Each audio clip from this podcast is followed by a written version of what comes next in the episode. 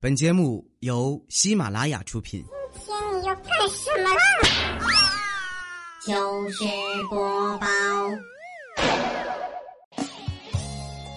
嗨，大家好，这里是喜马拉雅糗事播报，周日特别早，我是你们的好朋友佳期。哎，你问我今天为什么更新的这么早啊？因为我礼拜天要出去玩啊。最近真是有点膨胀了哈，因为上一个项目刚忙完，这几天呢一直在和丸子愉快的玩耍。前两天啊，我们俩还去了游乐场玩了一圈这孩子呀不知道抽啥风，非要拉着我去玩那个小火车，一路上还笑得跟个智障似的。不瞒你们说啊，我现在已经不想和他做朋友了，因为我妈不让我跟傻子玩。在游乐园里逛了一天哈，我微信步数就走了两万多步，但是回家一看呢，在微信运动里哈连前十都没排上，我就纳闷儿了，你们到底是咋办到的呀？你给我老实交代啊，是不是把手机绑狗身上了？丸子看我还一直纠结这事儿不放，就安慰我：“佳琪姐，你不要羡慕那些运动排行榜步数比你多的人，他们可能也没走多远呀，他们就只是腿儿短罢了。”这一次去游乐场啊，我最大的感触就是千万不要在暑假期间出来玩，因为熊孩子实在太多了。说到这个啊，现在都八月下旬了，暑假也快结束了，我们全家又要开始帮小辉疯狂的补作业了。但是他自己呢，却是一副事不关己的样儿。昨天我下班回家，一进门就看见这小东西啊，坐在沙发上看电视。不得不说呀，现在的小孩真是太幸福了。我小时候如果放学晚了，没赶上那天的那集动画片儿，那我可能这辈子呀都看不见那集了。天塌下来啊，大概也就这样了。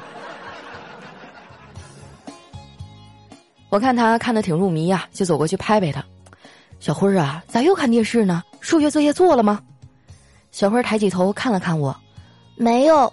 像我这么单纯的人，做不来那么有心机的数学题。我笑了笑啊，我说马上就要开学了，你就没有一点压力吗？我劝你啊，赶紧把压力转成动力，这样还能少挨点揍。小辉说：“姑姑，你说的这题也太难了，我不会呀，不知道别人是怎么把压力转成动力的，反正我只会把压力转成食欲。哎，真羡慕妹妹呀，上幼儿园又没有作业。”妮妮啊，听到小花这么说，插嘴说：“哥哥，你不要羡慕我们放暑假没作业，你知道我玩一天有多累吗？”你说这小家伙还嘴咋这么毒呢？你这不是在拉仇恨吗？眼瞅着俩孩子就要掐起来了，我赶紧说：“妮妮啊，这没作业不代表可以不学习啊，你应该趁这机会啊多学点知识，这样幼儿园老师才会更喜欢你啊。”妮妮啊，歪着脑袋说：“姑姑，你说的对，我现在就有个事儿想不明白。奶奶说前天是鬼节，可是日历上什么都没有写呀，倒是写着昨天是中元节，俗称鬼节，七月半。所以鬼节到底是十四号还是十五号呀？” 尼玛，这问题当场就把我问懵了。现在孩子的问题都这么有深度了吗？但是为了维护我在他心目中博学的形象啊，我只能硬着头皮说：“呃，应该都是吧？这可能是流量管制，错峰出行。”哎，大晚上你别想这些了啊！一会儿该害怕睡不着觉了。妮妮看了看我，说：“你这么一说，我还真有点害怕了。要不姑姑你哄我睡觉吧？”说完呢，小家伙就牵着我的手啊，回了自己的房间，盖上了被子，开始在那儿小声的数羊：一只羊，两只羊，三只羊，四只羊。数了一会儿啊，他突然坐了起来，喃喃自语的说：“我不应该数羊啊，我我明明是属虎的呀。”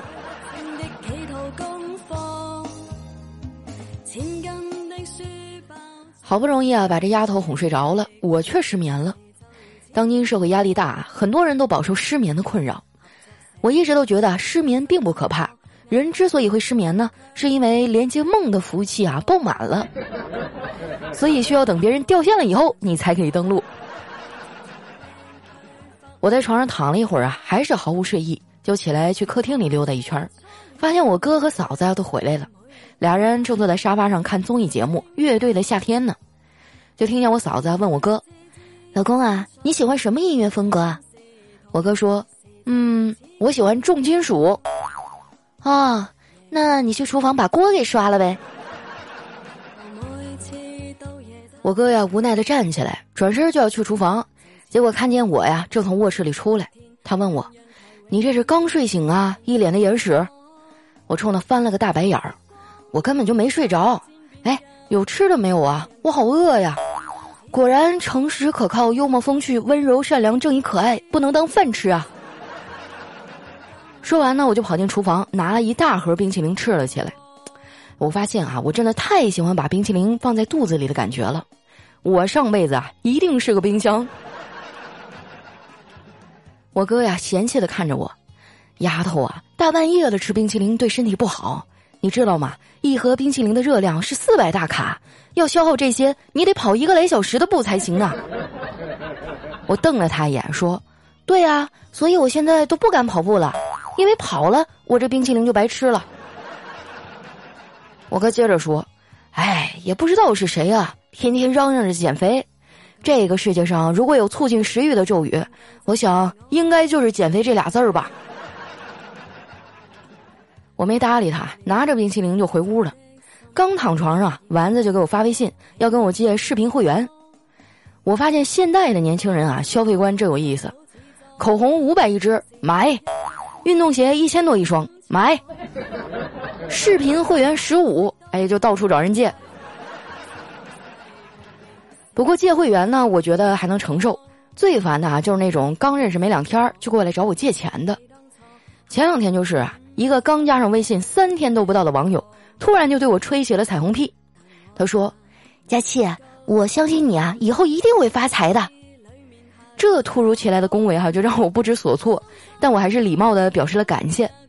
没想到他接着说：“所以我可以提前借你以后的钱吗？”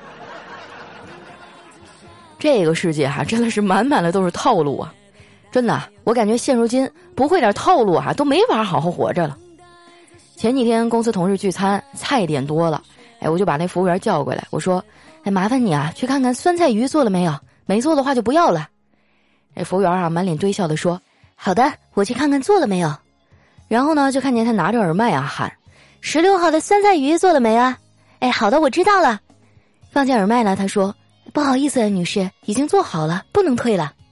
我笑着说：“呃，好吧，那就不退了。”过了一会儿啊，那服务员又回来了，跟我说：“女士，你也没点酸菜鱼啊？”看我表情不对哈，那服务员才反应过来，掉头就走了。又过了一会儿呢，老板过来了，陪着笑脸，热情的说：“姐妹儿，你又来了。”我一脸问号：“啥玩意儿又来了呀？我这是第一次来。”他指了指手里的盘子啊，说：“我是说，你点的锅包又来了。”后来呢，我们又要了一箱啤酒，这小黑喝的舌头都大了。喝完啊，他还感慨的说：“梦想还是要有的，不然像我现在这样喝多了都不知道跟人聊啥。”丸子在一旁插嘴说：“聊聊生活呀。”小黑冷笑了一下：“ 生活。”生活已经磨平了我的棱角，我现在呀已经不敢随便谈他了。对了，你知道生活磨平了我的棱角的完整版是啥吗？是生活先用锤子砸，再用锯子锯，然后又锉刀锉，最后用砂纸抛光般磨平了我的棱角。这么说来呀，小黑也是不容易。你们看，我们天天在节目里黑他，哎，整的好像他特别讨人嫌的样子。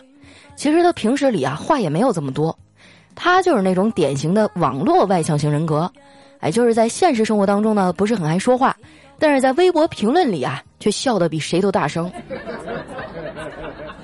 我觉得他这样也挺好的。你看中国网民几个亿啊，能在网上混得开也是一种本事嘛。现在的科技越来越发达了，再过个几年，人类的很多工作呀都会被人工智能所取代。不过这样也好，因为到那个时候呢，我们就有大把的时间哈来听《非常六加七》了。说实在的啊，我到现在也整不明白那些个不评论、不点赞啊，也不来勾搭我的人，你们到底在想些啥呀？你是在找机会暗算我吗？我有时候就觉得啊，跟人类相处真的太难了。到现在啊，我都摸不准你们的嗨点在哪儿。相比之下呢，机器人就简单多了。不过这两年人工智能火速发展，他们也和以前不一样了。上次哈，我们家的那扫地机器人在自己喊了一声“完成清扫”以后，就直接回去充电了。我眼睁睁的看着他经过一小片垃圾，竟然没有吸，而是转着他的小刷子，啪的一声把那垃圾给拍远了。那样子啊，就仿佛是一个喊着“老子下班了，什么工作都与老子无关”，拥有自由灵魂的年轻人。从前啊，我对他的印象呢，只只有孜孜不倦的干活。那一天以后啊，我就对他另眼相看了。同样给我留下深刻印象的，还有我们楼下理发店的 Tony 老师，因为我每次去他那儿啊弄头发，都能收获一些惊喜。最近呢，那家店啊还多了一个用户评价系统。上次剪完头发呢，Tony 还跑过来舔着脸问我：“姐，你觉得我剪的怎么样啊？”我看着镜子里的自己啊，沉默了半天，跟他说：“你开心就好。” 这个理发师哈，我都无力吐槽了。不仅剪的不好，哎，嘴还特别贱。上次我去弄头发之前化了妆，他盯着我看了半天啊，最后悠悠的说：“姐，你这口红也太不争气了，每天就知道沾碗角、沾奶茶杯角，什么时候他才能沾一沾男人的嘴角啊？” 嘿，我这小暴脾气啊！要不是我这会员卡里还有六百多块钱，我跟你讲，我以后再也不会来这家店。不得不说呀，会员卡制度真的是害人不浅。你看健身房的会员卡，我都办了小半年了，到现在也没去过几次。你们呀，也别相信那些隔三差五就在朋友圈里晒健身房照片的人。当代网友健一次身啊，那照片可是能连着发小半年的。虽然我不怎么去健身房。但是健身的小技巧呢，我可是掌握了不少。在这儿啊，我就要告诉你们一个超级实用的技巧，就是凡是你感觉啊轻松就能完成的动作，那说明你都做错了。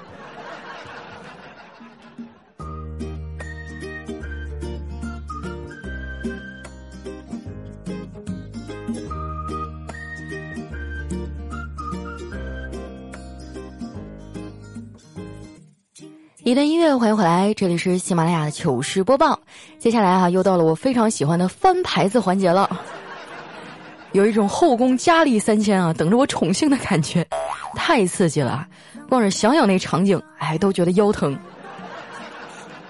喜欢我的朋友呢，不要忘了关注我的新浪微博和公众微信哈，搜索“主播加谢”的字母全拼。那首先这位听众朋友呢叫南风幺零幺二，他说听说你给台风灾区捐款，真的感觉你爱心满满啊，给你点赞，永远支持你。男朋友你不要着急，我找我们单位的小伙子有合适的捐你几个。你确定是捐几个，不是捐一个？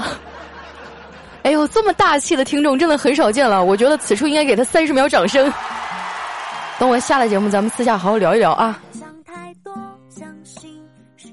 下面呢叫他们都叫我大杨哥，他说我的工资已到账，我不膨胀谁膨胀？我的工资一千三，我不买单谁买单？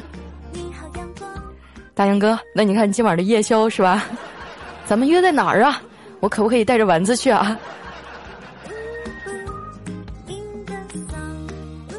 下位小伙伴呢叫悠悠恋夏日哈，他说我还是要说说十号线下见面会的事儿。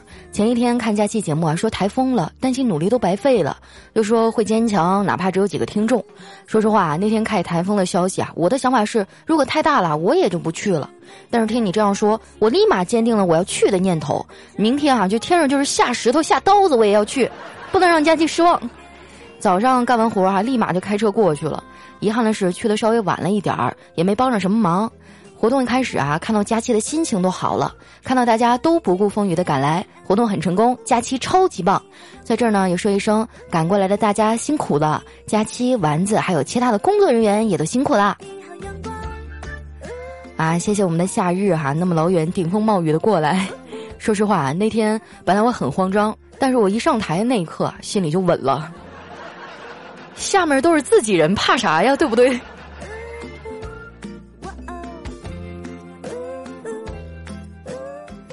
下面呢叫钟意妮啊，他说我也是近视加散光，近视最高五百多度，散光也有两三百度，太愁人了，就感觉我们这种带散光的不适合夜间开车，看不清路啊，人家随便打个灯我就瞎了。是啊，所以说现在我一般晚上都不出来了，啊，毕竟我那个电驴子也没上保险。下面呢叫是小狮子啊，他说总觉得自己睡眠不足，起床起不来，主要原因是因为年龄还没到。是四十岁以后，你就会觉得睡眠太足了，就晚上特别想睡，结果第二天四点多就醒了，然后怎么也睡不着。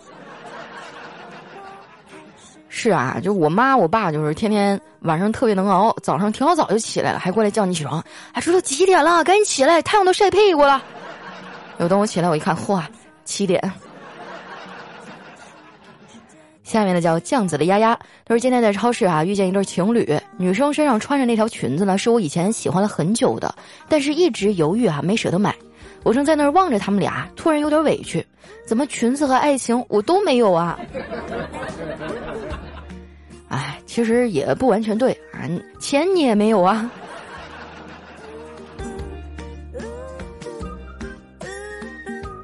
下面呢叫佳琪家的姑想，他说是你在我最难熬的时候陪我，加油，丸子，你是最胖的。难道不是我在陪你们吗？丸子才毕业几年呢？哎呦我去，不行了，伤心了，我的 C 位被人抢了。下面呢叫幺五八七九七一 LGXQ 哈，他说哪吒搓皮变成藕粉儿。嗯，丸子搓皮能做成丸子汤吗？这个我还真没试过哈，但是我觉得有点太油腻了，不利于养生。下面呢叫魔龙的骑士啊，他说佳期今天回武汉，在的士上听到了你的节目，然后呢我就和师傅开始聊天我们可开心了。你知道最后怎么了吗？最后啊我到了，师傅说，哎你的钱就算了。原来佳期你还有这个技能啊！哎，这个这么好心的师傅，我怎么一次都没有遇到过？我在出租车上啊，听到过紫金的节目啊，听到过彩彩的节目，就是没有听到过我自己的。啊，你们反省一下啊！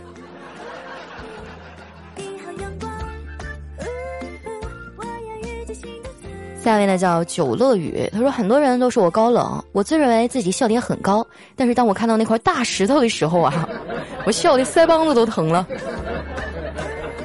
石头的梗我已经不想再提了啊！二零一九年最不受我欢迎的词汇，希望大家屏蔽它。下面呢叫余生，他说好几天没有听佳期了，我们临海全程被淹，我在家被洪水泡了两天，然后断电断网两天，也与外界失联了两天，晚上刚刚来电啊，就来听听佳期，给你报个平安。哎呀，人没事儿就好啊，嗯，好好照顾你的家人，如果有什么需要的话，你就跟我说啊，反正大忙帮不上，小忙是吧，也也还可以，实在不行就从丸子的工资里扣嘛，对不对？下面呢叫我和佳期回娘家。哎，他说有一天老师说了，您的儿子早恋了。那家长说我知道啊，那您不反对？哎，我反对什么呀？在学校是他女朋友管他，不让他抽烟，不让他喝酒，生病的时候照顾他，天冷了提醒他多穿衣服，不开心的时候安慰他，开心陪他一起开心。你说这些你们当老师的能做到吗？然后老师说哦，那您就是同意我们在一起了。哇，六六六，这个弯转的我真是猝不及防啊！下面呢叫《千日人记》哈，他说小明在路上捡到一个装有大量现金的钱包，脑海当中呢仿佛有两个小人在争吵。善良的小人说：“应该把钱包交给警察叔叔。”邪恶的小人说：“把钱偷偷留下吧，反正也没人看见。”小明最终呢，还是做出了正确的选择，前往医院，及时的检查，并且治愈了自己的早期精神分裂症。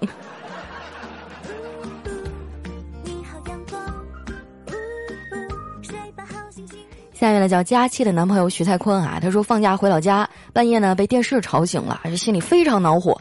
出门呢，发现电视开着，但老爸已经睡着了。哎，年纪大就是这样哈。于是呢，我找了一件大衣给我爸披上，防止着凉。之后呢，我做了一件一直想做但是没敢做的事儿，找了一个鸡毛掸子，学之前揍我的样子啊，对着我爸比划。这么晚还不睡觉，想挨揍啊？我正演的正嗨的时候啊，我爸醒了。哎，说到这个啊，我就发现一个特别奇妙的现象。我爸呢，经常在沙发上看电视，看着看着就睡着了。然后我过去一把电视关上哈，我爸马上就醒了。干啥呀？电视关上干嘛呀？我没睡着。我说你刚才呼噜都快把房盖掀了，你还没睡着？我没有。哎，咱也不知道咋回事咱也不敢问呐。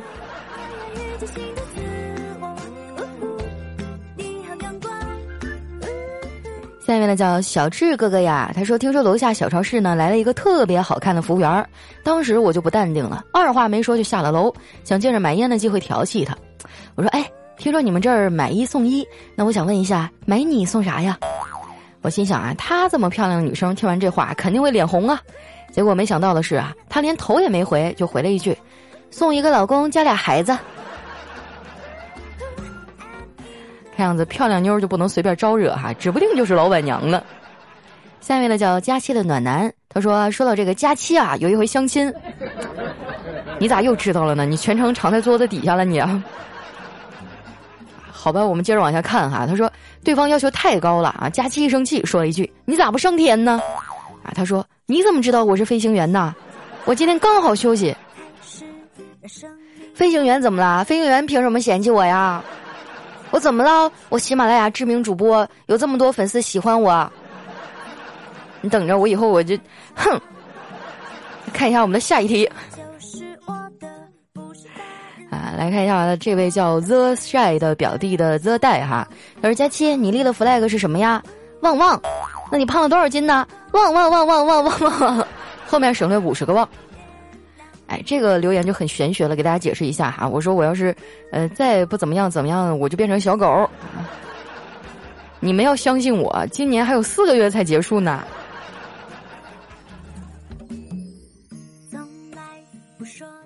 下面呢叫佳期家的小迷弟，孩子说，哎，两个朋友聊天啊，这朋友甲说，哎，我做人太失败了，无论做什么都失败。那朋友乙说，你也别叹气了，你也有成功的地方呀。你说的是什么呀？呃，就是作为失败的典型，你不要太成功哦。啊，这什么朋友？跟他绝交吧。来看一下我们的下一位，叫小小刘。他说昨天啊去医院做了一个小手术，一个新来的小护士问我做什么手术啊？啊，然后那护士长回答说翻领改圆领。啊，当时那小护士就捂嘴笑了，是吧？就给弟弟做一个翻领改圆领，顺便绣个花边儿。哎，我跟你们说个事儿啊，特别重要，就是我们节目有一个数据呢，叫完播率啊，大概就是听众听到哪个时间节点，然后跳出去不听了。啊，它和评论点赞啊一样很重要啊，作为一个综合衡量这档节目是否优质的标准。然后我看了一下我的后台数据啊，发现大家都是在最后一分钟跳出去了，就结尾就不听了，这样我的这个完播率就只有百分之七十到八十。哇，这个我真的是太冤了！哎，我希望大家都能耐心一点啊，就把节目听到最后，哪怕你最后一分钟你出去上个厕所呢，对不对？这样的话呢，我的绩效考核能好看一点啊。完播率高的话呢，我在这个排行榜上排名也会比较靠前，就会有更多的人听到我们的节目啊。所以这件事就拜托大家了哈。哎，这个 多余的话我也不说了，大恩不言谢，我让丸子给你们磕三个头吧。好了，开个玩笑哈，那以后结尾我就尽量不墨迹了。你们记得把我们的公众微信和新浪微博主播加机添加上就行了。那今天咱们的节目就先到这儿，我们下期再见，拜拜。